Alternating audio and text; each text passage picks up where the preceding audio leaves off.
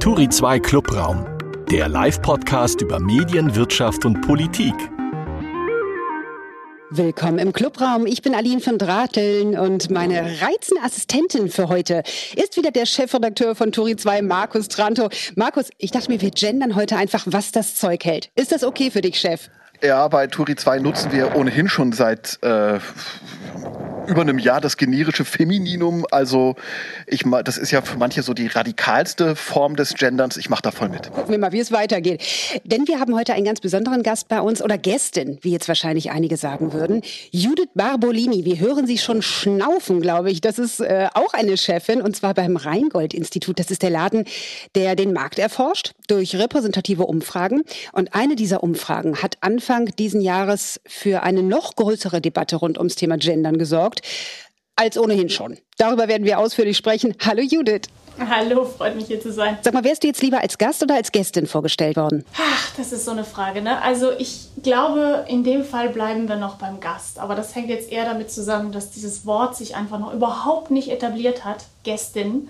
Und man sich wahrscheinlich noch ein paar Jahre daran gewöhnen müsste, bevor es wirklich Einzug erhält, so in den alltäglichen Sprachgebrauch. Deswegen, da wäre ich noch beim Gast aber wir können da gleich auch gerne noch ein bisschen eingehender darüber diskutieren. Machen wir sehr gerne. Vorher werden wir allerdings über die Themen der Woche sprechen. Das machen wir hier ja jeden Freitag. Jeder von uns äh, hat bestimmt ein paar Meldungen gelesen, nicht unbedingt nur auf Tori 2, aber gerne auch, die ihn bewegt haben, äh, zu der er gerne irgendetwas sagen würde, eine These aufstellt, wie wir das nennen. Und die beiden anderen können dann mit Daumen hoch oder runter deutlich machen, ob sie diese Meinung zu den Themen der Woche teilen oder nicht. Judith, du fängst an und hier ist dazu die Rubrik. Die Themen der Woche. Los geht's, Judith, mit deiner These. Ja, meine These kommt so ein bisschen aus unserem Arbeitsalltag. Ne? Also wir machen bei Rheingold ja ganz viele verschiedene Studien zu den ähm, verschiedensten Themen, die die Menschen bewegen.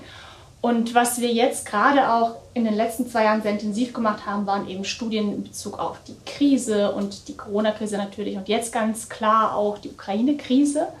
Und ähm, was wir gemerkt haben, ist, dass die Leute eben mit dieser Ohnmacht ganz schwer umgehen können. Ne? Also sie sind so einer Ohnmacht ausgesetzt, ziehen sich vermehrt in ihr Schneckenhaus zurück und dann verspüren viele Menschen Lustlosigkeit und Antriebslosigkeit. Und das geht so weit, dass die gar nicht mehr zurück wollen ne? in das alte Vor-Corona-Zeit-Stadium. So. Und meine These ist jetzt, dass die Berichterstattung über diese großen Konflikte und diese Krisen auch und diese negativen Nachrichten, die wir immer jeden Tag hören, und so permanent auf uns eindringen, die Lähmungserscheinungen der Gesellschaft noch verstärken. Auch weil wir das Gefühl haben, dass wir uns gar nicht mehr freuen dürfen. Es ist ja gar nicht mehr erlaubt, überhaupt sich zu freuen. Und es ist auch irgendwie komisch, sich zu freuen, wenn so viel Schlimmes in der Welt passiert. Und ich sage jetzt an der Stelle, die Menschen bräuchten eigentlich dringender als je zuvor Angebote und auch Anleitungen, ne? wie man positiv und kreativ damit umgehen kann. Auch Ideen für die Zukunft, Lebensentwürfe und so weiter, die auch öffentlich und breit in den Medien gestreut werden und so ein bisschen Achtsamkeit, ein bisschen Dankbarkeit auch für die kleinen Dinge des Lebens weiterhin zu entwickeln. Markus, deine Haltung dazu, Daumen hoch oder runter? Tendenziell natürlich Daumen hoch. Ich kann dem prinzipiell total zustimmen. Ne? Merke das auch an mir selbst, äh, sowohl in der Corona-Zeit, aber jetzt nochmal verstärkt ähm, seit diesen, jetzt sind wir schon in der vierten Kriegswoche, wenn ich richtig gezählt habe. Ähm, diese Alarmstimmung so für sich selbst aufrecht zu erhalten, das, das äh, wird, wird irgendwie schwierig und auch dieser typische, typische Eskapismus, ja, so mal abschalten, Netflix gucken, Buch lesen, das hilft auch irgendwie kaum, um aus dieser Spirale rauszukommen. Ich merke aber, dass manche Medien diese, diese äh, äh, Sache schon annehmen, ja, und manche Medien schon sagen, ähm, wir müssen den Menschen, die uns konsumieren, auch Möglichkeiten geben und Anleitungen geben, abzuschalten. Zum Beispiel habe ich das beim Smarter Leben vom, vom Spiegel gehört. Da gab es äh, was gegen Doomscrolling und auch bei, bei manchen anderen ähm, Medien habe ich das gemerkt. Also deswegen grundsätzlich Daumen hoch. Ähm, die Medien fangen damit an, äh, durchaus auch äh, Hilfe zu leisten in dieser Hinsicht für ihre Leserinnen, Leser Leser, für ihre Rezipienten. Und äh, das darf aber gerne noch mehr werden. Ja, äh, für, für mich gibt es überhaupt gar nichts weiter zu diskutieren. Eigentlich ganz klar Daumen hoch von meiner Seite. Zur Erklärung möchte ich vielleicht einfach nur noch dazu anmerken, das ist ja eigentlich auch genau das, Judith, weshalb wir als Welt gerade genau in diesem Schlamassel sind. Am Donnerstag früh sprach ja zum Beispiel der ukrainische Präsident Zelensky per Zoom-Schalte im Bundestag und machte Deutschland sehr zu Recht bittere Vorwürfe, weil wir in der Vergangenheit nur auf Wirtschaft, Wirtschaft, Wirtschaft gesetzt haben und es auch jetzt wieder tun in diesen Kriegszeiten in unserer Haltung ähm, Putin gegenüber. Jede Journalismusstudentin lernt im allerersten Semester Bad News are Good News, weil die sich einfach besser verkaufen lassen. Mhm. Aber was nützt uns eine reiche Medienlandschaft, die nur noch für deprimierte und handlungsunfähige Rezipienten liefert? Und wichtig finde ich auch äh, dein Hinweis, Judith, dass es gar nicht darum geht, die Leute jetzt abzulenken. So wie der Heimatfilm in den 50er genau. Jahren die traumatisierte Gesellschaft zukleistern wollte, anstatt sie einfach mal zum Psychiater zu schicken, sondern Auswege aus dieser Schockstarre zu finden. Und anstatt auch trotziger Self-Care aufzuzeigen, wie man jetzt helfen kann, ohne sich auch noch damit komplett zu überfordern. Ja, und es gibt auch ein ganz schönes Saying so in der Achtsamkeit, ne? Energy flows where attention goes. Und das finde ich in dem Fall ganz, ganz interessant. Also die Energie geht dorthin, wo wirklich die Aufmerksamkeit hingeht. Und da glaube ich, gibt es einfach eine Verantwortung auch von Seiten der Medien, diese Aufmerksamkeit auch zu lenken eine gewisse, auf eine gewisse Art und Weise. Weil wir bewegen uns da tatsächlich in eine gesellschaftliche Depression, die auch wirklich ein bisschen gefährlich ist. Ja, und ich kenne auch viele Leute, die mittlerweile sagen, ich gucke gar keine Nachricht mehr, weil es nur noch schrecklich ist.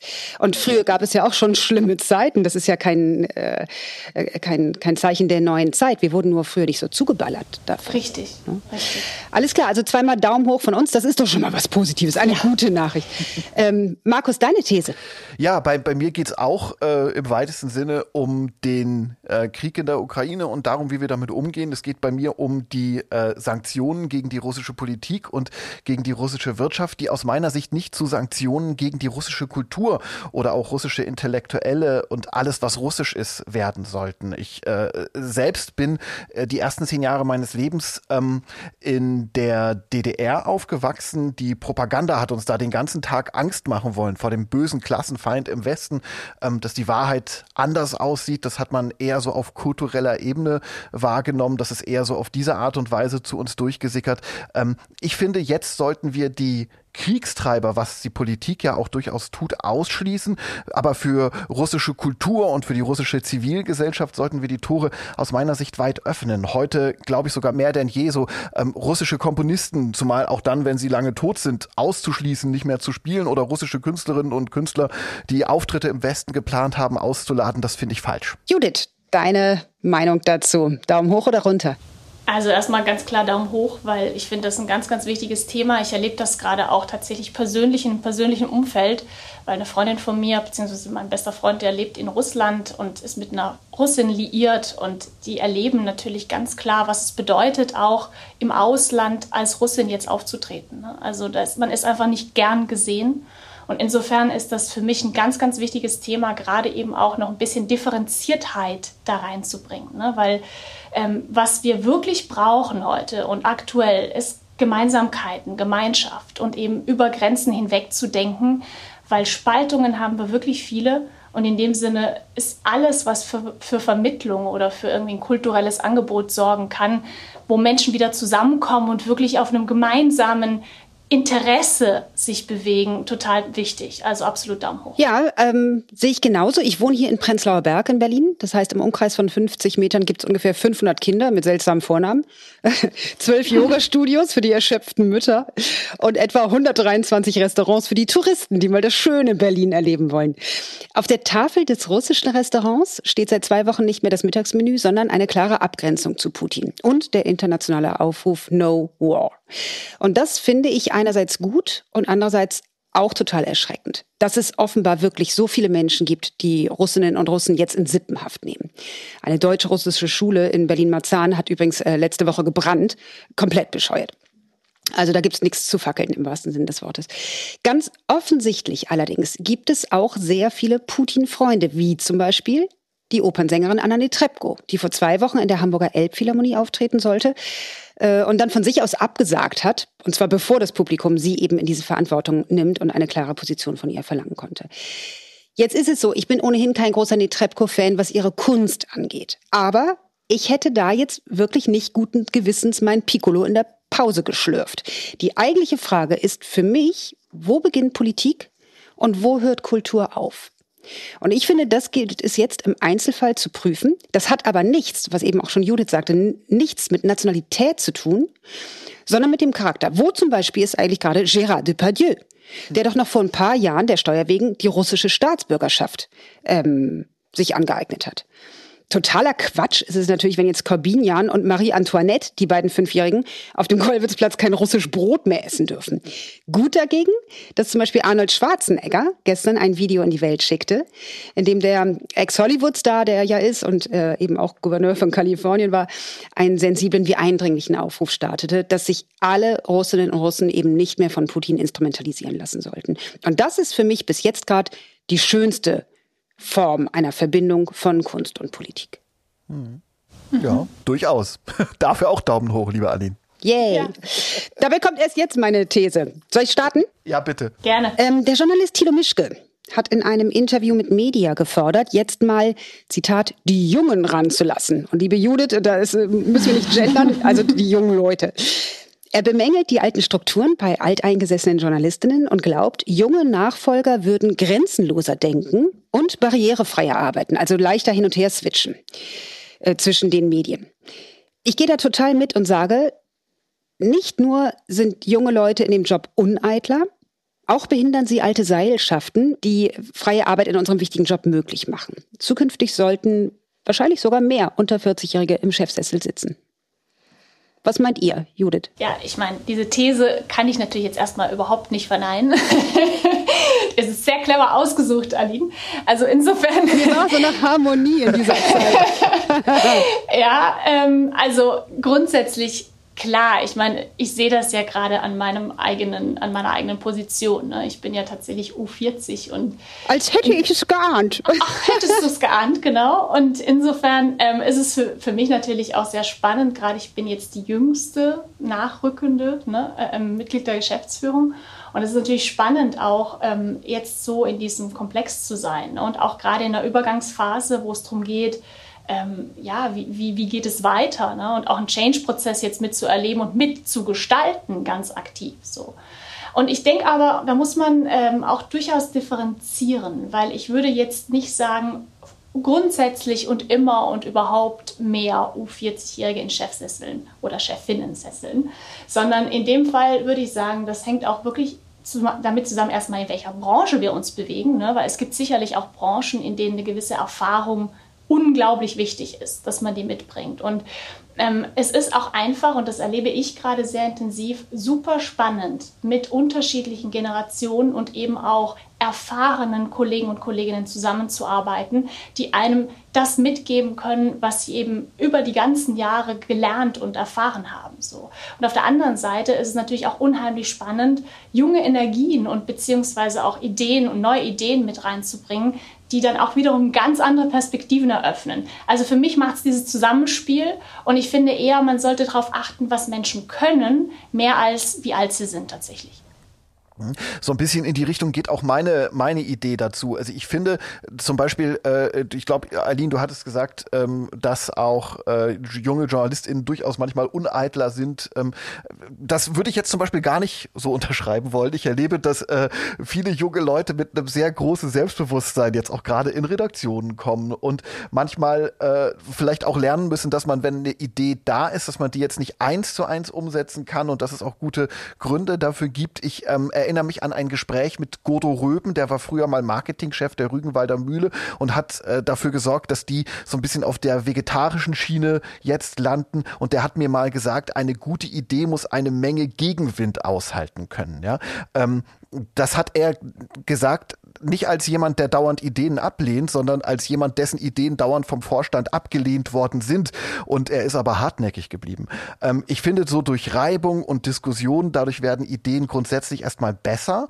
Und ähm, was junge Chefinnen und Chefs angeht, ähm, ich bin ja auch schon in meinen 30ern Redaktionsleiter von Turi 2 und später Chefredakteur geworden. Und ich habe äh, in der Zeit mit meiner Rolle mich manchmal durchaus auch unfertig und manchmal auch unsicher gefühlt und war ganz froh, dass ich Unterstützung hatte, äh, durchaus auch durch meinen deutlich älteren Chef Peter Turi. Und ähm, ich finde, für mich sind gute Chefs Menschen, da muss man nicht unbedingt, das muss man nicht unbedingt vom Alter abhängig machen, sondern das äh, hat was damit zu tun, ob man offen für Ideen ist und ob man zu den Menschen gehört, die immer auf alles ähm, schon eine Antwort haben und bei denen alles schon immer feststeht oder ob man zu den Menschen gehört, die offen sind für neue Ideen und neue Einsichten und so weiter. Ähm, ja. Also grundsätzlich Daumen hoch, aber ich würde es halt nicht unbedingt nur am U40 festmachen wollen. Natürlich, sehr gut. Ja, guck mal, dann sind wir uns doch im Grunde einig geworden. Und wie wichtig Erfahrung im Job ist, das habe ich auch gerade festgestellt. Ich habe nämlich meine Aufnahmetaste vergessen zu starten. Ach, die, läuft jetzt, die läuft jetzt erst seit zwei Minuten. Ich hoffe, das ist in Ordnung. Wir können das bestimmt irgendwie äh, technisch lösen, oder? Gibt es da jemanden, der das hinkriegt? ich würde sagen, wir gehen jetzt ganz schnell zum Kreuzverhör. Unser Gast im Kreuzverhör. Judith, wann wachst du morgens auf? Unterschiedlich, aber ich habe so eine Grundzeit um 7.50 Uhr. Das ist so Standard, aber meistens dann auch manchmal ein bisschen acht, manchmal nach, manchmal vorher. Es hängt ein bisschen davon ab, wie lange es am Vorabend wurde und wie früh Termine anstehen natürlich. Was machst du denn morgens als erstes? Ein Auge auf. Und ich meine wirklich ein Auge auf. Und dann mache ich mein Handy an. Welches Medium nutzt du als erstes? Erstmal wirklich alle, die erst aufploppen, WhatsApp, ähm, guck mir die verschiedensten Nachrichten an, die reinkamen, E-Mail und dann eben auch den FAZ Morgen Newsletter. Der ist so ein Ritual geworden tatsächlich für mich. Und welche Medien sind für dich die wichtigsten? Ja, wie weit man Medien so greifen kann, ist fraglich. Ich würde sagen, die Menschen.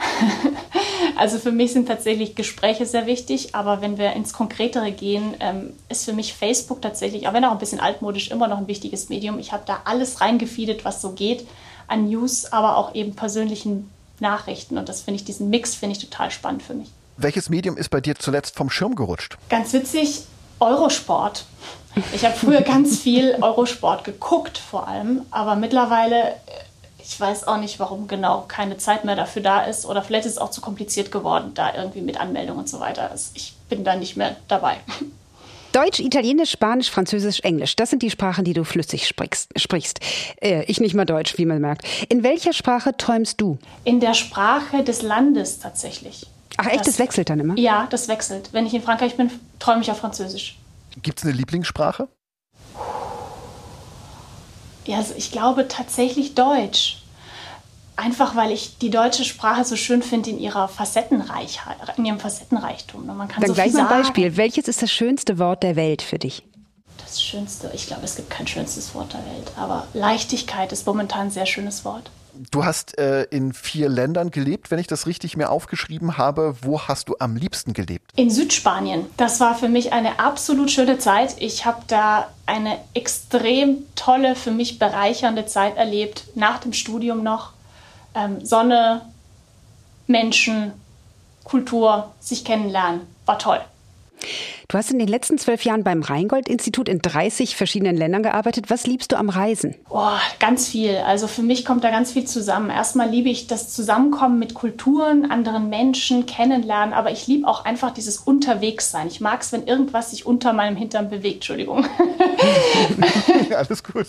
Ähm, was, was, was nervt am Unterwegssein? Ähm, dass man sich immer umgucken muss, wo man abends isst, wo man morgens isst, wie man zu seinen alltäglichen Routinen kommt. Also wirklich die Notwendigkeiten, die man so im Alltag hat. Wie hast du die Corona-Zeit erlebt? Das Gefühl von Stubenarrest oder war es eher das Gefühl von endlich mal zur Ruhe kommen? Was hat überwogen? Beides. Ähm, am Anfang eher das Gefühl von endlich mal zur Ruhe kommen und gegen Ende ein bisschen Stubenarrest. Marktforscherin ist jetzt ja nicht so der klassische Traumberuf, wenn man als, als Kind gefragt wird. Was wolltest du als Kind werden? Mm, ich habe mal in der Grundschule ähm, so ein Bild gemalt, wo wir eben das gerade so zeichnen sollten. Und das war ähm, Tierfotograf von Wildtieren im Dschungel. Ich habe mir immer das ganz spannend vorgestellt, Entschuldigung, das, das so raus in die Natur und dann da warten, bis irgendein Wildtier auftaucht. Wann war bei dir klar, dass es was mit Marktforschung wird? Eigentlich erst tatsächlich mit dem Auftauchen von Rheingold in irgendeiner Stellenanzeige. Also ich hatte vorher das Thema gar nicht auf dem Schirm. Welche Studie ist dir ganz besonders in Erinnerung, mal abgesehen jetzt von deiner aktuellen Gender-Studie? Ja, das ist ganz interessant. also was mir wirklich immer in Erinnerung bleibt, ist eine Studie, wo ich Schweineimpfungen untersucht habe in Iowa. Und das war wirklich ein sehr abgefahrenes Thema. Ich war da unterwegs im Schneesturm von ähm, Schweinebauer zu Schweinebauer. Jetzt bist du Mitglied der Geschäftsführung im Rheingold-Institut. Wann war dir klar, dass du Chefin werden willst? Wird einem das irgendwann klar? Ich glaube, man bringt das irgendwie so mit, einfach auch als Attitude und auch als ähm, Gefühl für äh, das, was man tut. Ne? Ich glaube, man wächst da auch irgendwo rein. Und irgendwann ist das dann so eine, eine Klarheit auch. Ne? Hast du ein Vorbild? Meine Mutter. Warum? Weil sie trotz schwieriger Momente in ihrem Leben es eigentlich immer geschafft hat, das Positive zu sehen. Gegen Ende des Kreuzverhörs haben wir jetzt noch sieben Sätze zum Beenden für dich. Los geht's. An Südtirol liebe ich. Die Natur und die Berge, ganz klar. An Köln gefällt mir. Die Offenheit, die Buntheit. Chefinnen-Sache ist. Sich um seine Mitarbeiter und Mitarbeiterinnen zu kümmern. Marktforschung kann. Die Welt bewegen. Marktforschung kann nicht. Alles erklären. Die Frage würde ich gerne mal untersuchen. Oh wow. Ähm, fällt mir jetzt ganz spontan ganz vieles zu ein, aber jetzt gar nichts so Konkretes. Ich glaube, irgendwas, was stärker in Richtung Zusammenhang Mensch und Natur geht noch. Gendergerechte Sprache ist aktuell ein sehr schwieriges Thema. Gut gemacht. Ha, jetzt können wir ein bisschen Tempo rausnehmen. Jetzt wird es ein bisschen ernster und intensiver. Schatz, wir müssen reden. Der kurze Deep Dive. Das war eine Studie wie ein Paukenschlag. Gendern polarisiert auch in der jungen Generation, hat der Spiegel Mitte Februar geschrieben. Und auch wir bei Tori 2 haben berichtet, dass viele junge Leute von Gendersprache und dieser Genderlücke genervt sind. Und Judith Barbolini, du bist die Frau, die diese Studie durchgeführt hat und darüber wollen wir jetzt reden. Wer hat diese Studie damals eigentlich in Auftrag gegeben? Also das war ganz spannend. Wir waren ähm, sowieso mit dem Thema beschäftigt hier im Hause und haben uns überlegt, hier eine Eigenstudie draus zu machen, weil das Thema natürlich immer wieder aufgeploppt ist. Und dann kam die Agentur Castano auf uns zu mit genau diesem Thema. Und dann haben wir beschlossen, gemeinsame Sache zu machen und haben ge gemeinsam eine Studie diesbezüglich eben gemacht. Und warst du selbst vom Ergebnis überrascht? Ja, klar. Also ich glaube, man erwartet in dieser jungen Generation mehr Offenheit. Also ich erlebe das tatsächlich auch, aber wir leben ja alle in so Bubbles. Ne? Man erlebt es im eigenen Umfeld, dass ich die Menschen tendenziell einen großen Fokus, also die jungen Menschen tendenziell einen großen Fokus auf dieses Thema legen und auch mit einer relativen ähm, Natürlichkeit gendern. Und ich hatte schon erwartet, dass das Thema ein bisschen besser ankommt oder schon durchgeholt ist auch.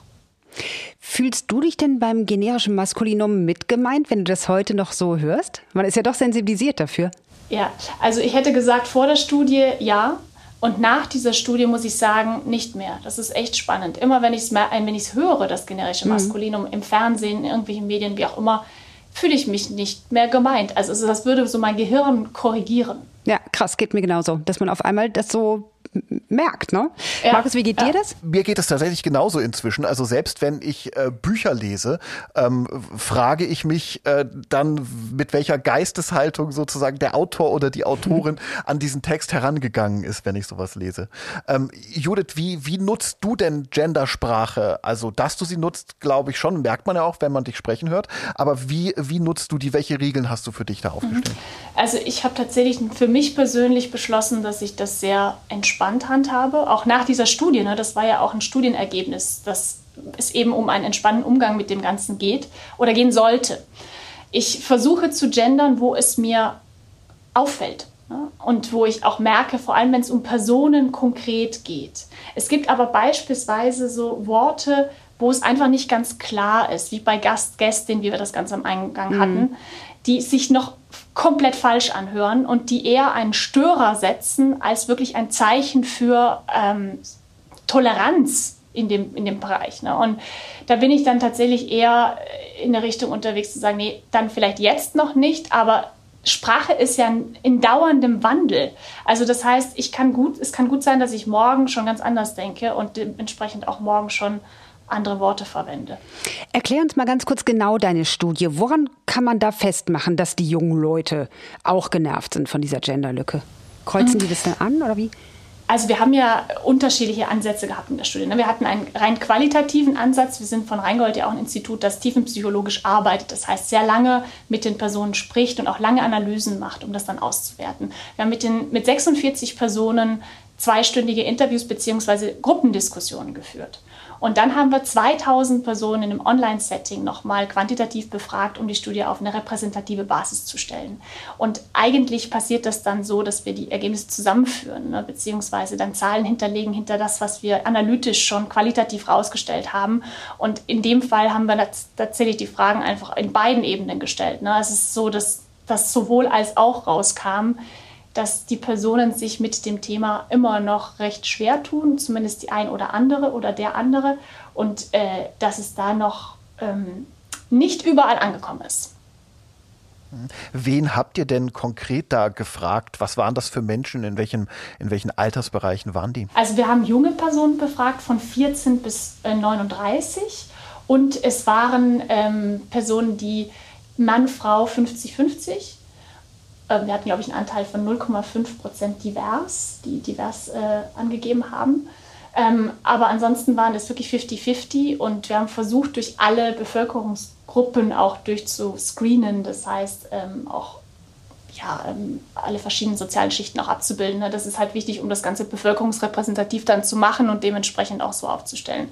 Und es ist schon sehr spannend, dass das Thema auch durchgehend durch alle verschiedenen Schichten da auf polarisierende Meinungen stößt. Natürlich kann man sagen, je höher das akademische Niveau, desto äh, mehr Akzeptanz wird dem Thema gegenüber auch gezeigt. Nichtsdestotrotz ähm, ist das so, dass viele sich noch schwer tun, auch sagen, das nervt mich, wenn das im Sprachfluss auftritt oder es ärgert mich. Ich muss allerdings auch dazu sagen, ne, wenn es einen nervt und ärgert, bedeutet es trotzdem nicht, dass man es nicht auch automatisch als sinnvoll erachten kann. Ne? Das widerspricht sich ja nicht.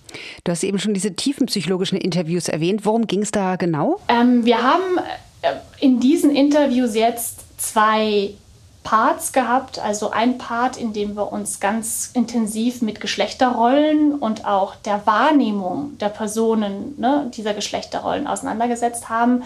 Dann das Thema Gendern betrachtet und in einem dritten Teil nochmal ganz konkret in, mit dem Thema Gendern im Employer Branding uns äh, auseinandergesetzt haben und da auch wirklich Jobannoncen gezeigt, äh, untersucht, wie kommen die bei den Menschen an, wie reagieren die da drauf.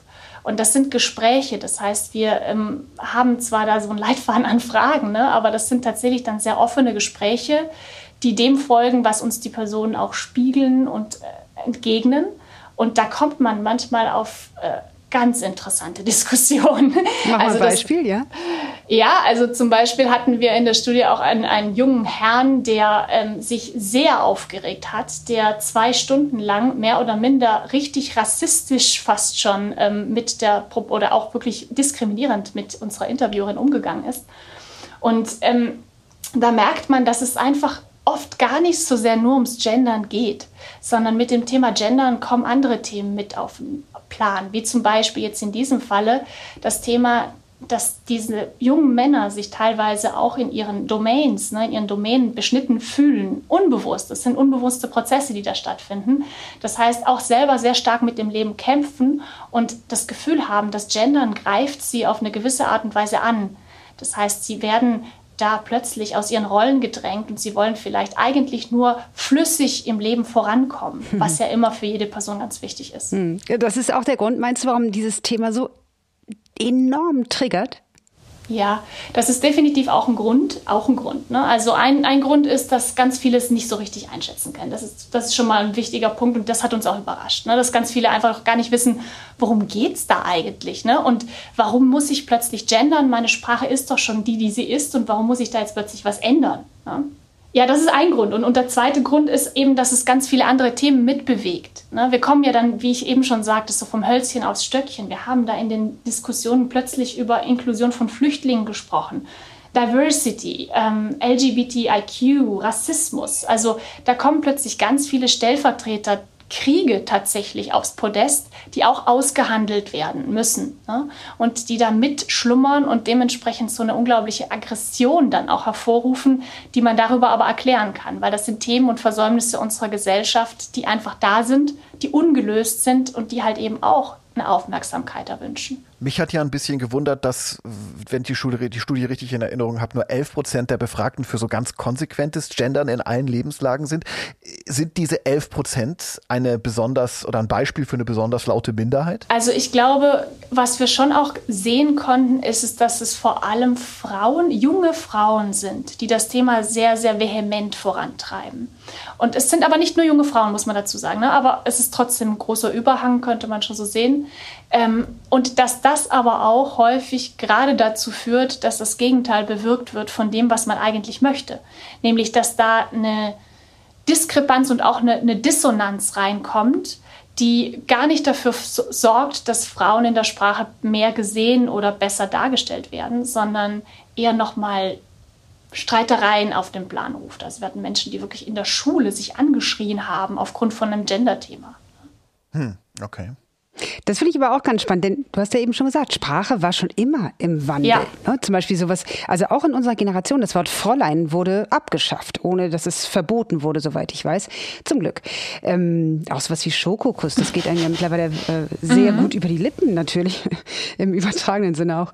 Ähm, und ich habe das Gefühl, Sprache, das ist so easy zu vermeiden, wie zum Beispiel Rauchen in einer Kneipe, wo wir ja damals auch alle dachten, oh Gott, die Gemütlichkeit ist weg, wir werden nie wieder einen schönen Abend aus einem Pustekuchen. Es ging ja super super fix.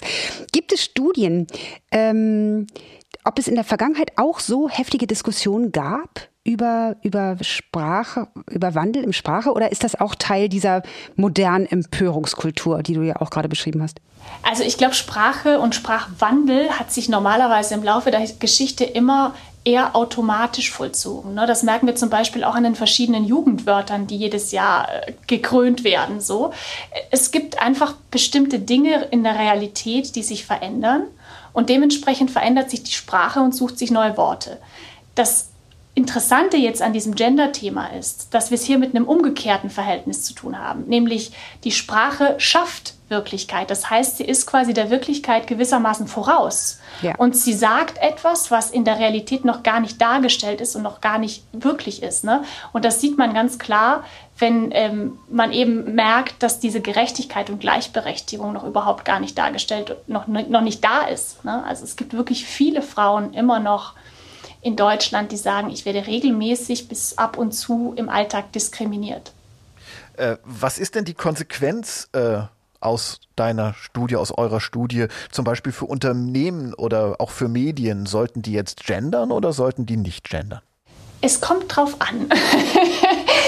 also es ist tatsächlich nicht einfach so zu beantworten. Was ich im Nachgang der Studie viel erlebt habe, ist eine unglaubliche Dankbarkeit, dass wir mit dem Thema mal überhaupt so ein bisschen aufgeräumt haben ne, und überhaupt mal Licht ins Dunkel gebracht haben. Weil also was ja heutzutage ganz viel verlangt wird oder erfordert ist, ist so eine klare Antwort. Das hilft einem ja auch weiter. Wenn man weiß, das kann ich sagen, das muss ich sagen und so ist es, dann kann man viel einfacher mit der Realität umgehen.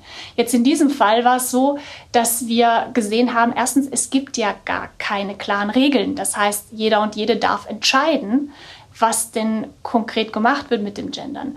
Was wir aber auch herausgefunden haben ist, und das ist vor allem das, wie wir arbeiten. Wir arbeiten ja so, dass wir versuchen zu verstehen, was ist denn die Wirkung eines bestimmten Themas. Und wenn gegendert wird, können wir nach dieser Studie sagen, dass eben die Wirkung auf junge Menschen eben durchaus eine positive ist, wenn es in einem Jobkontext zum Beispiel vorkommt. Ne? Also Employer Branding, das war ja unser Fokus auch. Da wird das als eine Art eine Art guter Ton tatsächlich mittlerweile verstanden. Das gehört dazu, das macht man und das ist auch einfach ein Zeichen von einem modernen Arbeitgeber. So. Das gefällt mir gut. Ha, auch ein schönes Schlusswort eigentlich. Aber wir haben noch immer drei kleine Schlussfragen, die wir allen unseren Gästen stellen. Ähm, Markus, du Welchen beginnst. Wunsch, Judith, willst du dir im Leben, im Arbeitsleben noch erfüllen? Ich glaube, ich würde tatsächlich gerne noch ein Buch schreiben das ist ein Wunsch, der kommt noch nicht, noch nicht mal so richtig aus dem Arbeitsleben, sondern der kommt auch aus meiner Kindheit. Ich wollte immer schon ein Buch schreiben. Schon als ich fünf war, wollte ich ein Buch schreiben. Roman oder Sachbuch? Nee, ein Roman tatsächlich. Ich bin ein ganz großer Michael Ende-Fan. Immer noch. Und ähm, ich würde am liebsten gerne sowas in diesem Stil schreiben. Sowas Fiktives, aber Fantastisches, was die Realität nochmal in einer wunderbaren ähm, ja, fantastischen Sprache auch abbildet. Ja, und bei den ganzen Drachen da und so weiter, da kann man ja auch schön das Gendern umgehen, weil da alles sichtlich ist. Der Drache, ne? Welche Zeile soll denn am Tag deines Todes über deinem Nachruf bei tori2.de stehen? Ja, ist natürlich so eine äh, lustige Frage, ne? aber ich, ich glaube, was mich sehr freuen würde, sage ich jetzt mal so, ist, wenn da irgendwas stünde im Sinne von, sie hat nie aufgehört, genau hinzusehen oder hinter die Fassade der Dinge zu blicken. Und wisst ihr, was mich noch mehr freuen würde, ist, wenn das auch so wäre. Also wenn ich tatsächlich dann das auch sagen könnte. Judith, ich finde, du bist da auf einem sehr Finde ich auch und, und, wir behalten das im Auge. oh, sehr gerne. Oh. Und erinnert so, mich bitte Frage. dran, ja, wenn es nicht mehr so sein machen sollte. Wir. Das machen wir dann, genau. Den Steinmetz informieren wir. Ähm, was habt ihr aus dieser Sendung mitgenommen? So, ich, ich vorweg, äh, dass Markus immer die guten Steilvorlagen nutzt. ja. Und du, Judith? Also ich habe mitgenommen, dass, also ich, ich finde schon, wir brauchen einfach mehr Positivität und Leichtigkeit, so auf den unterschiedlichen Ebenen in Medien, zwischenmenschlich und auch wirklich mehr Offenheit, mehr Toleranzspielräume. Das ist ja auch beim Thema Gendern nochmal so ein ganz wichtiger Punkt, dass man weniger kategorisch miteinander umgeht, sondern wirklich drauf guckt, ganz differenziert, worum geht es gerade, wo sind wir hier gerade und was ist gerade wirklich sinnvoll und angebracht angebracht und vernünftig. Also das ist für mich echt was, was ich hier mitgenommen habe. Das, das kann ich auch total unterschreiben. Auf der einen Seite, auf der anderen Seite habe ich für mich in dieser Sendung in der letzten guten halben Stunde ähm, dieses Gender-Thema und warum das so umstritten ist, das habe ich jetzt noch mal deutlich tiefer verstanden und das nehme ich auch so für mich jetzt in den Alltag, wenn es um diese Diskussionen auch durchaus in der Redaktion geht, mit. Sehr gut. Ja, und vor allem, dass die Intellektuellen und die Jungen das äh, sehr häufig nutzen. Das macht einen dann also jünger und schlauer, wenn man äh, gendert. Ja, und das, das verändert auch was. Also ich habe tatsächlich gemerkt, ja. so im Nachgang auch, ähm, die Reaktionen darauf sind teilweise dahingehend, dass sie auch wirklich für Verständnis, also diese Studie hat irgendwie für Verständnis gesorgt in der Gesellschaft für dieses Thema und Menschen gehen tatsächlich teilweise jetzt anders damit um nach unseren Studienergebnissen und das freut mich total. Das ist einfach schön zu sehen, dass da auch wirklich sich was bewegt hat. Sehr gut. Uns freut es auch sehr. Wir wünschen soweit einen ganz schönen Tag noch und Leichtigkeit und Positivität, wie du sagst. Ähm, das ist doch ein gutes Abschlusswort. Und wir hören uns hoffentlich, wenn alles gut geht, am, am nächsten Freitag wieder dann mit Verena Gündel, Gründel, pardon, mit Verena Gründel. Das ist die Chefredakteurin von Werben und Verkaufen, die immerhin 1,3 Millionen Klicks haben auf der Seite von W&V. Wow, wusste ich gar nicht. Also, kommt gut durch die Woche. Ich freue mich auf nächste Woche und mach's gut, Judith. Wir werden Danke. dich nicht vergessen, denn äh, du hast hier einen wichtigen Beitrag zu unserer Kultur geleistet. Das hoffe ich doch. Danke, Danke euch. Ciao. Tschüss. Turi 2 Clubraum, der Live-Podcast über Medien, Wirtschaft und Politik. Jeden Freitag um 12.